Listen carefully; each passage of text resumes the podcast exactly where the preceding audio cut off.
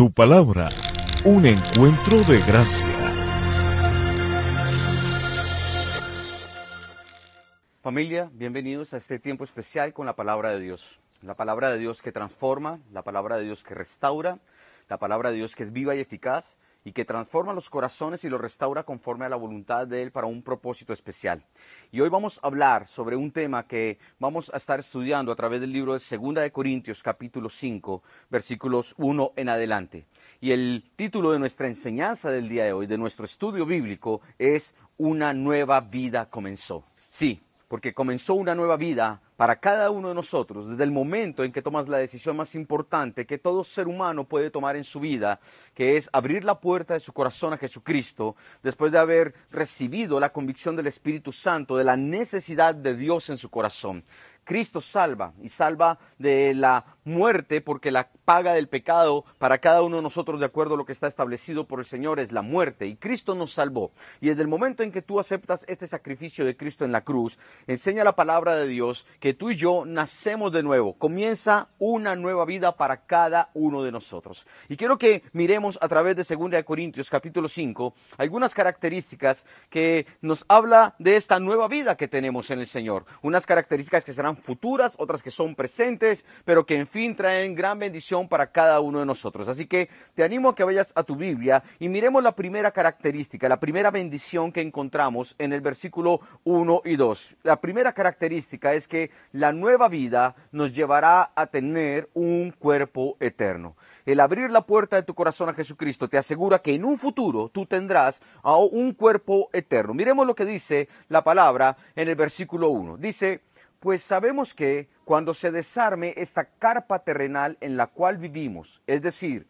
cuando muramos y dejemos este cuerpo terrenal, tendremos una casa en el cielo, un cuerpo eterno, oído, un cuerpo eterno hecho para nosotros por Dios mismo y no por manos humanas. Y el versículo 2 revela una de las grandes realidades de la vida en esta tierra. Dice, nos fatigamos en nuestro cuerpo actual y anhelamos ponernos nuestro cuerpo celestial como si fuera ropa nueva. Interesante porque la Biblia llama a este cuerpo terrenal una carpa temporal, una carpa donde tú y yo habitamos, pero que efectivamente es temporal. Estamos, vamos a estar por un poco de tiempo aquí y si el Señor no viene antes por su iglesia, vamos a tener que vivir la experiencia de la muerte que para muchos es aterradora, para muchos realmente confronta y preocupa. La mayoría prefieren no pensar en esto o también para la mayoría es mucho mejor pensar en diferentes filosofías o religiones que te llevan a pensar o a concluir que no hay nada después de la muerte o que simplemente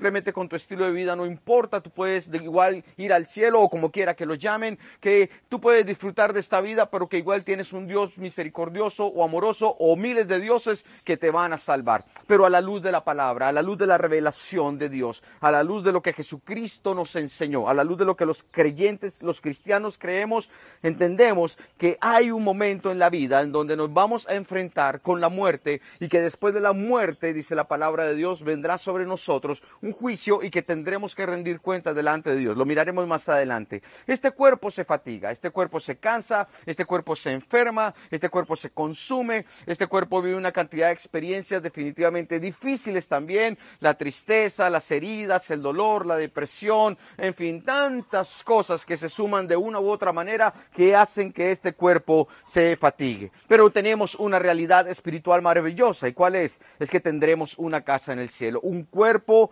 eterno, como dice la palabra de Dios. Y quiero que me acompañes a mirar lo que dice Primera de Corintios capítulo 15, por favor. Primera de Corintios capítulo 15, vamos a leer desde el versículo 40, si eres tan amable. Dice en la Biblia lo siguiente. También hay cuerpo en los cielos y cuerpos sobre la tierra. Y esto nos va aclarando mucho de este concepto de lo eterno. Dice, la gloria de los cuerpos celestiales es diferente de la gloria de los cuerpos terrenales. El sol tiene una clase de gloria, mientras que la luna tiene otra y las estrellas tienen otra. Y hasta las estrellas se diferencian unas de otras por la gloria de cada una. Lo mismo sucede con la resurrección de los muertos. Cuando morimos, nuestros cuerpos terrenales son plantados en la tierra. Recuerden, del polvo nacimos y al polvo volveremos. Pero serán resucitados, dice la Escritura, para que vivan por siempre. Nuestros cuerpos son enterrados en deshonra, pero serán resucitados en gloria son enterrados en debilidad, dice la palabra, pero serán resucitados en fuerza.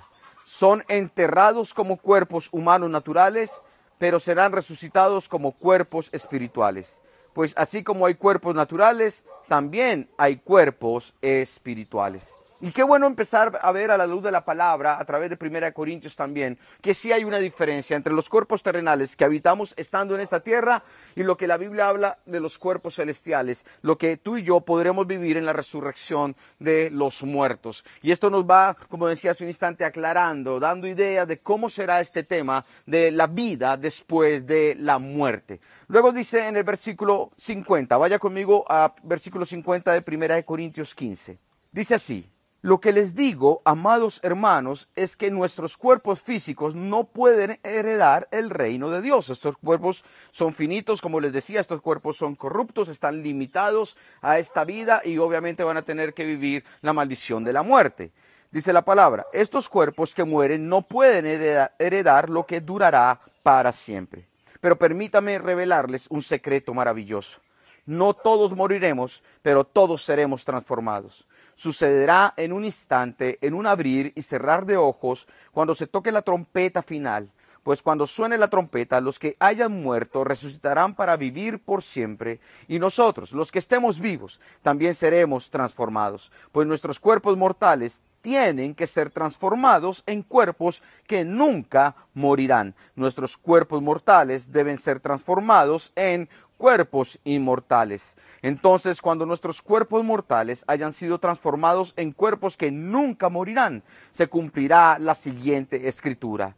La muerte es devorada en victoria. Oh muerte, ¿dónde está tu victoria? Oh muerte, ¿dónde está tu aguijón. Porque efectivamente el principio espiritual que fundamenta esta bendición de la victoria sobre la muerte está en la resurrección de Jesucristo de entre los muertos por la obra del Espíritu Santo. Y es por esto que nosotros podemos proclamar y decir gracias Señor, porque un día resucitaremos juntamente contigo y estos cuerpos mortales ya serán transformados diferentes a lo que hoy conocemos y serán cuerpos celestiales, cuerpos que podrán heredar el reino de los cielos. Esta bendición viene desde que tú y yo aceptamos a Cristo en nuestro corazón porque hay una esperanza de que podremos estar con el Señor después de que partamos de esta tierra y eso nos da paz y tranquilidad al saber que los familiares, los amigos, las personas que amamos cuando mueren y están en Cristo están ahora mejor con el Señor. Esa es la gran bendición y sobre todo en estos tiempos tan difíciles donde estamos viendo como muchas personas o algunas personas conocidas, amadas, cercanas, familiares parten y uno se angustia y uno dice, Señor, ten misericordia y ayúdales. A la luz de la palabra, por eso es tan importante poder hablarles del Señor Jesucristo. Miremos lo que dice el libro de Romanos, capítulo 8, versículo 23. Romanos 8, 23. La Biblia dice así. Y los creyentes también gemimos, refiriéndose a esto que vivimos en esta tierra, aunque tenemos al Espíritu Santo en nosotros como una muestra anticipada de la gloria futura, dice la palabra del Señor. Y esto hace referencia a algo que vamos a leer a continuación. Mira lo que dice la palabra. Dice, pues nos vestiremos con un cuerpo celestial. Por favor, subraya esta frase en tu Biblia. No seremos espíritus sin cuerpo. Mientras vivamos en este cuerpo terrenal, gemimos y suspiramos, pero no es que queramos morir y deshacernos de este cuerpo que nos viste. Más bien, queremos ponernos nuestro cuerpo nuevo para que este cuerpo que muere sea consumido por la vida. Qué bendición tan grande. La vida triunfa sobre la muerte y desde el momento en que partimos a la presencia de Dios, la vida estará plena en nosotros y ya no tendremos que tener temor porque este cuerpo ya no será sometido a la enfermedad ni a nada de estas cosas que hoy sí. Entonces, gloria a Dios. No es que queremos morir y deshacernos de esta vida, no, de este cuerpo, no Sabemos que simplemente anhelamos algo más grande y maravilloso para cada uno de nosotros. Dice la palabra de Dios, Dios mismo, versículo 5, nos ha preparado para que para esto, perdón, y como garantía nos ha dado su Espíritu Santo. Hay una garantía de una promesa, hay una garantía de esta bendición, de que nuestro cuerpo será transformado, de que la vida en nosotros triunfará sobre la muerte o ya ha triunfado sobre la muerte a través del sacrificio de Cristo y su resurrección. Tenemos ahora que el Espíritu Santo está en nosotros y este es el sello que Él nos da. Esta es la promesa que Él nos da. Por eso cuando leíamos Romanos 8:23 es tan importante entenderlo. Vuelvo y lo repito, lo que dice Romanos 8:23. También gemimos los creyentes, aunque tenemos tenemos al Espíritu Santo en nosotros como una muestra anticipada de la gloria futura, porque anhelamos que nuestro cuerpo, dice la palabra, sea liberado del pecado y el sufrimiento. Nosotros también deseamos, con una esperanza ferviente, que llegue el día en que Dios nos dé todos nuestros derechos como sus hijos adoptivos, incluido el nuevo cuerpo que nos prometió.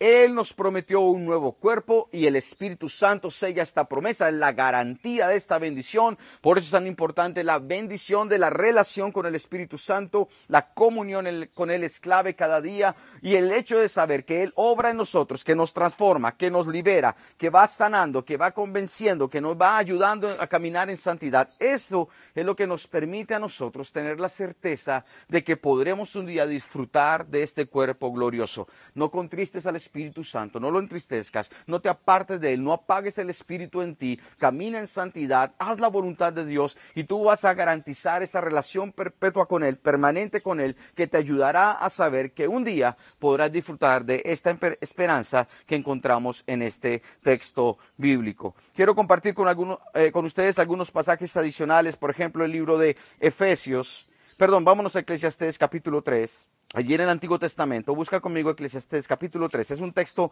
maravilloso de, la palabra, es un texto hermoso donde dice que hay un tiempo para cada cosa, hay un tiempo de Dios para cada situación. Y quiero que vayas conmigo al versículo 11, porque dice la palabra aquí, versículo 11. Voy a leerle, dice, sin embargo, Dios lo hizo todo hermoso para el momento apropiado. Él sembró la eternidad en el corazón humano pero aún así, el ser humano no puede comprender todo el alcance de lo que Dios ha hecho desde el principio hasta el fin. No, no alcanzamos a ver, no alcanzamos a comprender, pero Dios sembró en nosotros la eternidad. Mira lo que dice el versículo 12. Así que llegué a la conclusión de que no hay nada mejor que alegrarse y disfrutar de la vida mientras podemos. Además, la gente debería comer y beber y aprovechar el fruto de su trabajo, por dice la palabra, porque son regalo de Dios. ¿Puedes disfrutar tu vida? Claro que sí. La pregunta no es si puedes hacerlo, la pregunta es el cómo lo haces. Y tienes que disfrutar tu vida aceptando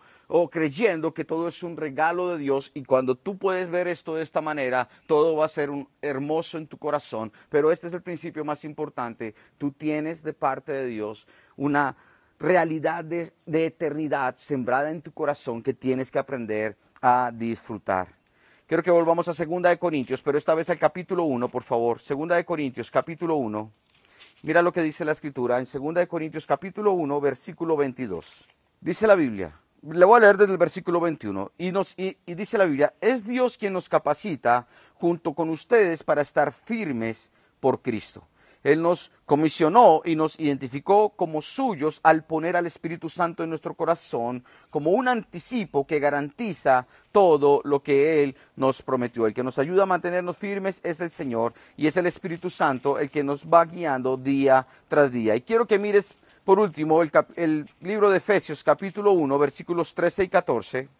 Efesios capítulo 1, versículos 13 y 14, dice la palabra de Dios lo siguiente.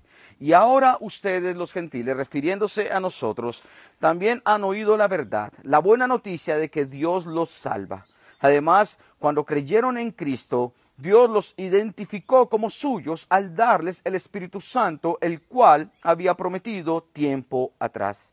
El Espíritu es la garantía que tenemos de parte de Dios de que nos dará la herencia que nos prometió y de que nos ha comprado para que seamos su pueblo.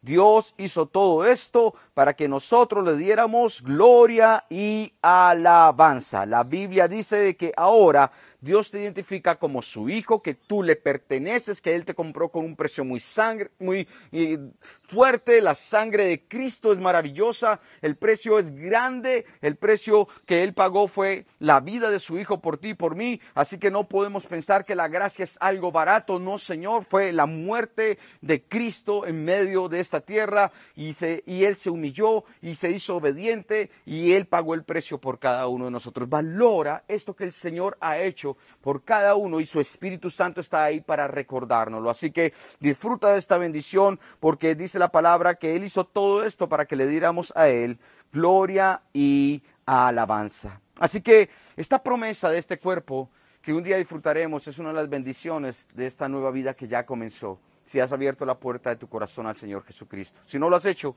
este es un buen momento para que lo hagas, para que empieces entonces a ver qué caracteriza esta nueva vida que Él nos ofrece.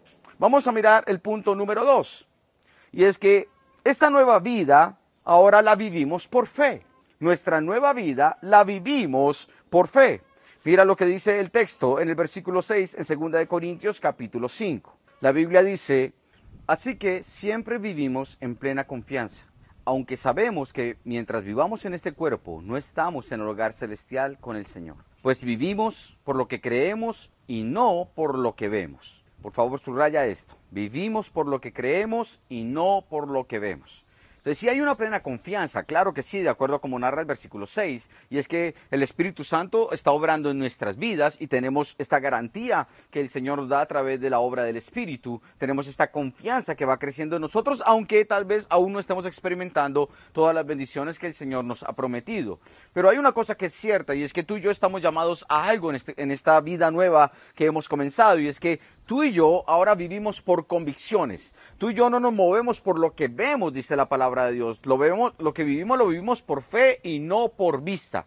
Lo que tú y yo enfrentamos, lo enfrentamos con la palabra de Dios, con las promesas que Él nos da, porque sabemos a través de la escritura quién es el Señor, porque a través de la escritura podemos encontrar cada uno de estos atributos, cada una de estas promesas que Dios nos da, donde Él habla de que Él es fiel, de que Él es poderoso, de que Él está con nosotros, de que Él siempre irá adelante en medio de las circunstancias, de que Él proveerá, de que Él sustentará. No deberíamos tener temor al enfrentar esta vida, porque las promesas de Dios nos sostienen cada día, porque las promesas de Dios nos ayudan a caminar en fe, porque las promesas de Dios nos ayudan a entender que Él tiene propósitos que van más allá de lo que tú y yo podemos entender. Deberíamos reclamar estas promesas de parte del Señor en nuestro corazón, creyendo y sabiendo que Dios lo que promete cumple, porque sus promesas son sí y son Amén. Y vendrán muchas cosas que no podremos entender y verán, vendrán muchas circunstancias que de una u otra manera tal vez nos van a golpear en, el momento y van a afectarnos. Pero sabes, si tu fe está eh, colocada en, en el Señor Jesucristo y tu fe permanece firme en Él, entonces podremos seguir adelante. Yo te animo a que tú puedas decir, Señor, en medio de las pruebas, en medio de las tribulaciones, yo coloco mi mirada en ti, Señor, y me voy a despojar de toda carga de mi corazón, de, de pecado que pueda haber, de aflicción, de preocupación, de tribulación. No voy a permitir que el enemigo me siga robando más tu paz. Yo necesito afianzar mi vida en ti. No son tiempos fáciles, no sabemos qué va a venir más adelante para la iglesia, para los creyentes. Y yo te digo de corazón, mira, recuerda, Dios si quiere bendecirte, Dios si quiere prosperarte, pero también Dios dice en su palabra que tendremos que enfrentar tiempos muy complicados. Y lo que te digo hoy es, sabes, empieza a creerle a Dios, empieza a buscarle a Él, de tal manera en donde de verdad su Espíritu Santo te ayude a caminar en victoria, sin importar si las cosas se dan como tú quieres o, o, no se dan como tú quieres, sino que tú puedas decir, Dios, yo coloco mi mirada en ti, voy a seguirte todos los días de mi vida y voy a hacer lo que tú me pides, Señor. Yo voy a pagar el precio, estoy dispuesto a hacer, Señor, tu perfecta voluntad para mí. Así que, por favor, Aprende a vivir por lo que crees a través de la fe en el Señor Jesucristo, lo que la palabra enseña, lo que el Espíritu Santo te va revelando y no te dejes guiar más por lo que este mundo te presenta, lo material, los placeres, lo fácil, los atajos que el mundo te ofrece para alcanzar la felicidad. Esto no se trata de superación personal, esto no se trata, se trata de ser solamente exitoso y próspero en tus negocios y en tu empresa y lo que sea, no. Sabes, esto no es lo que el mundo ofrece. Y el que ama la corriente de este mundo, no podrá disfrutar del amor de Dios. Y yo te digo una cosa, recuerda que este, este mundo y sus deseos pasan, pero el que hace la voluntad de Dios permanecerá para siempre. Vámonos por favor al punto número 3. Y el punto número 3 es que a través de la palabra encontramos que el objetivo, tu objetivo y mi objetivo ahora en esta nueva vida es agradar a Dios con nuestra manera de vivir, agradar a Dios con nuestra manera de vivir. Mira lo que dice la escritura, dice, sí, estamos plenamente confiados y preferiríamos estar fuera de este cuerpo terrenal porque entonces estaríamos en el hogar celestial con el Señor. Eso revela el apóstol Pablo. Así que ya sea que estemos aquí en este cuerpo o ausentes de este cuerpo, nuestro objetivo es agradarlo a Él. Qué hermosa revelación del propósito de vida que el apóstol Pablo nos muestra. Qué hermoso pensar que Él decidió y que es un llamado a través del Espíritu para todos nosotros de vivir, ya sea en este cuerpo o fuera del cuerpo, eh, ya con el Señor, que todo lo que hagamos, lo que vivamos, lo que pensemos, todo sea para agradar a Dios. Tus acciones, tus pensamientos, tus actitudes. Señor, síguelas transformando porque lo que yo anhelo en verdad es agradarte. Porque lo que yo anhelo, Señor, en verdad es que tú puedas, Señor, ser alabado y glorificado a través de lo que es mi vida. Y, y es importante. Claro, aquí el apóstol Pablo revela y dice, pues ojalá estuviera fuera de este cuerpo, pero no, la realidad es que mientras esté aquí, yo voy a hacer tu voluntad, Señor. Y quiero que miremos algunas cosas que nos dice, por ejemplo, Filipenses capítulo 1, versículo 23. Dice la Biblia en Filipenses capítulo 1, versículo 23. Dice, si lo tienes ya ahí en tu casa, en tu Biblia, dice la escritura, estoy dividido entre dos deseos. Quisiera partir y estar con Cristo, lo cual sería mucho mejor para mí, pero por el bien de ustedes es mejor que siga viviendo. Y lo dice aquí en el versículo 22, dice, pero si vivo puedo realizar más labor fructífera para Cristo, así que realmente no sé qué es mejor. Entonces él, está en esta lucha en su corazón. El apóstol Pablo sabe que está enfrentando tiempos difíciles. Recuerde que Pablo eh, lamentablemente fue también un mártir eh, de la iglesia por su fe y él tuvo que pagar con su vida sus convicciones. Y en este momento de la historia donde él está allí en, está preso en Filipos, está diciendo, sabes, mira, yo creo que no sé qué es lo mejor. No sé si estar contigo, Señor, o estar en esta tierra, pero entiendo que tú tienes un plan para mí y si soy más fructífero aquí, pues Señor, voy a hacer tu voluntad. Así que, Señor, ayúdame.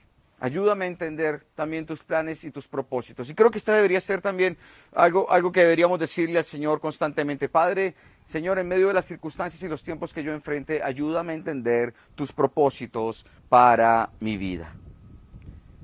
Así que recuerda que el objetivo de nuestras vidas es agradar al Señor con todo lo que vivimos, con todo lo que hacemos, porque Dios tiene un plan para nosotros. Y si el plan de Dios es que tú estés aquí, aprovecha al máximo el tiempo, porque los días son malos, aprovecha al máximo la, la, voluntad de Dios sobre ti, que es buena, agradable y perfecta, y disfruta de esta vida haciendo lo que traiga fruto eh, de eternidad, lo que de verdad vaya a sembrar en otros y traiga, traiga bendición que sobreabunde a la vida de otras personas. Vamos a mirar el siguiente texto aquí dice en el versículo 10, pues todos tendremos que estar delante de Cristo para ser juzgados. Cada uno de nosotros recibirá lo que merezca, por lo bueno o lo malo. Oído, está hablando a creyentes y está diciendo cada uno de nosotros recibirá lo que merezca, por lo bueno o lo malo que haya hecho mientras estaba en este cuerpo terrenal. Aquí hay un principio clave. Cuando pensamos en el vivir para agradar a Dios, tenemos que meditar en nuestra clase de vida, porque lo que dice la palabra es que un día tendremos que estar delante de Cristo para ser juzgados y cada uno recibirá lo que merezca. Mira, por ejemplo, Mateo 16, 21, el Señor Jesucristo lo confesó. En el libro de Mateo, capítulo 16, versículo 21, la Biblia dice que estaba Jesús allí reunido con sus discípulos también. Y él expresó esto.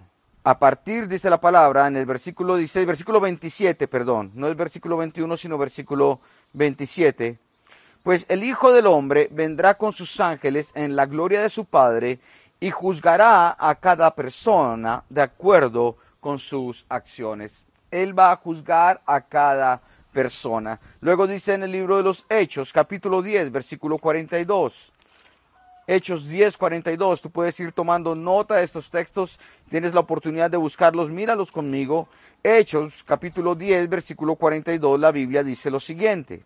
Hechos 10, 42. Y él nos ordenó que predicáramos en todas partes y diéramos testimonio de que Jesús es a quien Dios designó para ser el juez de todos, de los que están vivos y de los muertos, dice la palabra de Dios. Así que es importante que entendamos que hay un llamado de parte del Señor a nuestras vidas y es que Él va a juzgar nuestras acciones, Él va a juzgar lo que vivimos en medio de esta tierra, en medio de nuestro cuerpo. Dios le asignó esta labor. Podamos mirar juntos, vamos a mirar juntos Romanos 8, 14, por favor, perdón, Romanos 14, 10 al 12, Romanos 14, 10 al 12. Romanos 14, 10 dice, hablando específicamente a los creyentes, ¿Por qué entonces juzgas a otro creyente, hablándonos a nosotros? ¿Por qué menosprecias a otro creyente? Recuerda que todos estaremos delante del tribunal de Dios, pues dicen las escrituras, tan cierto como que yo vivo, dice el Señor, toda rodilla se doblará ante mí y toda lengua declarará lealtad a Dios. Es cierto, dice la palabra, cada uno de nosotros tendrá que responder por sí mismo ante Dios, dice la palabra cada uno de nosotros tendrá que responder ante Dios. Y por eso es tan importante también que entendamos que no estamos llamados a juzgar a ninguna persona. Yo creo que ya es suficiente con lo que cada uno de nosotros vive, ¿no te parece? Cuando nosotros estamos mirando más hacia atrás, lo que muchas veces que queremos evadir es nuestra responsabilidad. Cuando miramos hacia otros lados, cuando miramos a otras personas, cuando miramos el pecado de otros, cuando miramos eh, la culpa de otros, cuando miramos las acciones, las palabras de otros, las actitudes que no son de otros, estamos de una u otra manera haciendo un lado nuestra responsabilidad. Cuando siempre estamos pensando en lo que lamentablemente otros nos han hecho, ¿sabes? Dios dice ya deja de juzgar a los demás. Dios va a juzgar. Dios sabe lo que hay en el corazón de cada uno. Así que descansa en el Señor, porque vendrá un día de juicio. La Biblia lo enseña, donde todos seremos juzgados delante del Señor. Todos tenemos que comparecer, ante el tribunal del Señor. Estaremos ante Cristo y podremos ahí eh, darnos cuenta de todo lo que Dios va a sacar de nuestro corazón también. Así que que Dios nos ayude en medio de todo este proceso. Quiero que terminemos leyendo este punto en 1 Corintios capítulo 3. 1 Corintios capítulo 3 que nos revela más y más acerca de este tema, ya que 2 Corintios lo menciona. 1 Corintios capítulo 3 versículo 10 al 15, la Biblia dice lo siguiente: Por la gracia que Dios me dio, yo eché los cimientos como un experto en construcción. Ahora otros edifican, pero cualquiera que edifique sobre este fundamento tiene que tener cuidado, pues nadie puede poner un fundamento distinto del que ya tenemos que es Jesucristo. El que edifique sobre este fundamento, dice la palabra, podrá usar una variedad de materiales, oro, plata, joyas, madera, heno o paja, pero el día del juicio el fuego revelará la clase de obra que cada constructor ha hecho. El fuego mostrará si la obra de alguien tiene algún valor. Si la obra permanece, ese constructor recibirá una recompensa, pero si la obra se consume, el constructor sufrirá una gran pérdida. El constructor se salvará, pero como quien apenas se escapa atravesando un muro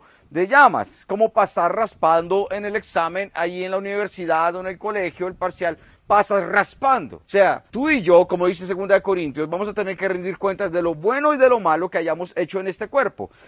Eh, es innegable que aún como creyentes seguimos cometiendo errores, caemos en pecado, lamentablemente vivimos muchas experiencias que afectan a otras personas, que pueden dañar nuestra relación con Dios. El pecado obviamente trae condenación, vergüenza, consecuencias que tenemos que asumirlas. Y un día todas estas cosas, el Señor va allí a mirarlas y, y, va a haber una recompensa para aquellos que han construido de la manera adecuada, pero habrá pérdida para quienes no. Y hablamos aquí de acuerdo a la palabra de que obviamente a los creyentes puede que no estemos hablando de perder la salvación, pero sí habla de que tú y yo tenemos una responsabilidad delante del Señor, no podemos vivir de cualquier manera y tenemos que pensar realmente en lo que estamos construyendo, en lo que estamos edificando, en lo que estamos sembrando, si lo que estamos viviendo da gloria o no da gloria al Señor. No podemos pensar que porque Dios nos ama y hay una gracia maravillosa, e inmensa, entonces podemos seguir pecando como si nada fuera a pasar. Esto no es verdad. Cuidado,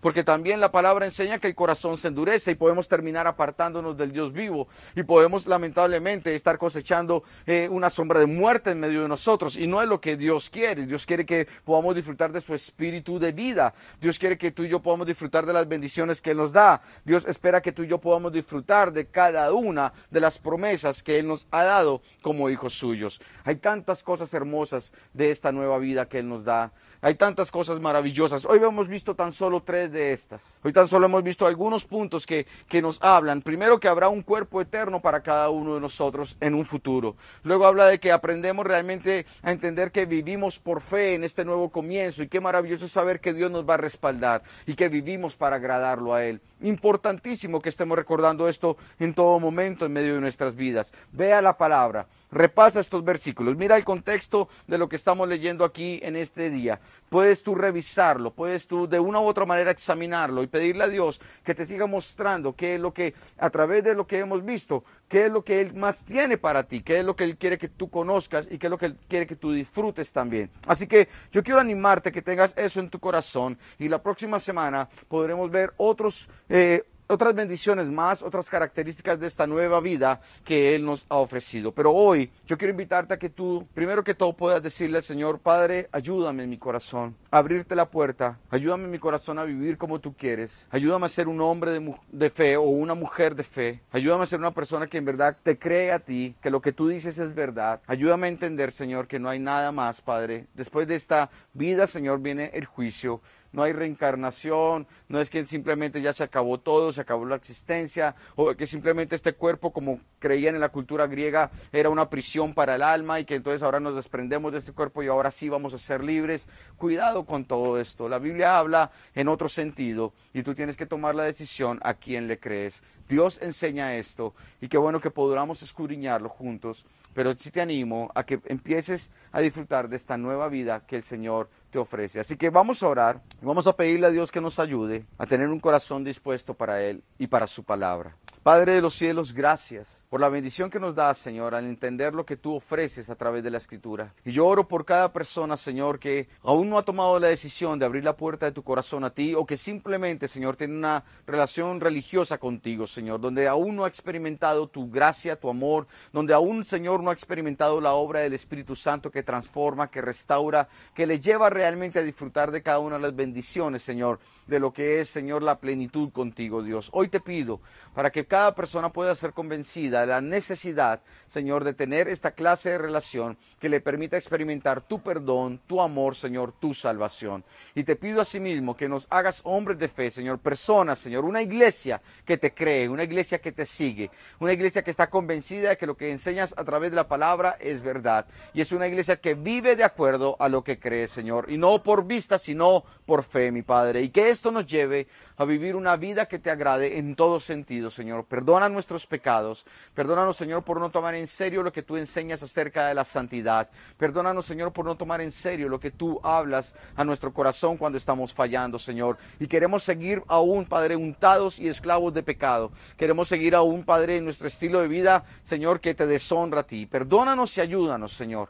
Porque, Padre, no podemos jugar, Señor, con lo que tú has hecho por cada uno de nosotros. Dios, Gracias porque a través de tu palabra entendemos que es importante que podamos recapacitar y volver a ti, Señor, y poder abrirte la puerta de nuestro corazón. A ti sea la gloria y la honra, porque tú eres bueno. En el nombre de Cristo Jesús. Amén y amén.